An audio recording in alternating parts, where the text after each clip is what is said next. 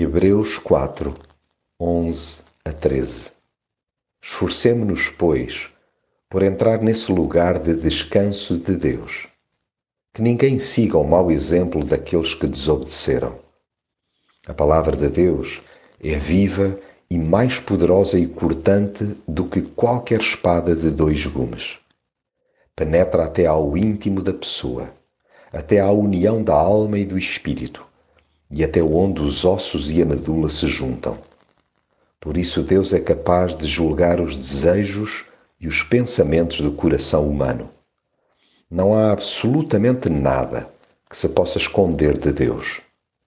Tudo no mundo está nu e a descoberto aos olhos daquele a quem temos de prestar contas. É em Deus que encontramos verdadeiro descanso. Contudo, esse sossego não cai do céu aos trambolhões. Há que treinar a submissão do coração a ponto de o confiar inteiramente nas mãos do Criador.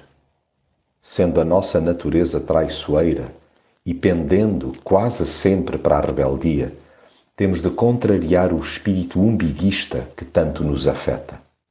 Melhor faremos face a essa síndrome se dermos ouvidos à voz de Deus. A Sua palavra é viva e mais poderosa e cortante do que qualquer espada de dois gumes. Nada fala mais alto ao nosso íntimo do que os sussurros do alto. No entanto, as Escrituras não são apenas para ler, dissecar e dissertar, mas, sobretudo, importa aplicá-las. Deixemos-nos esquadrinhar de forma a que Deus peneire os nossos desejos e pensamentos. Tanto mais que não há absolutamente nada que se possa esconder de Deus. Tudo no mundo está nu e a descoberto aos olhos daquele a quem temos de prestar contas.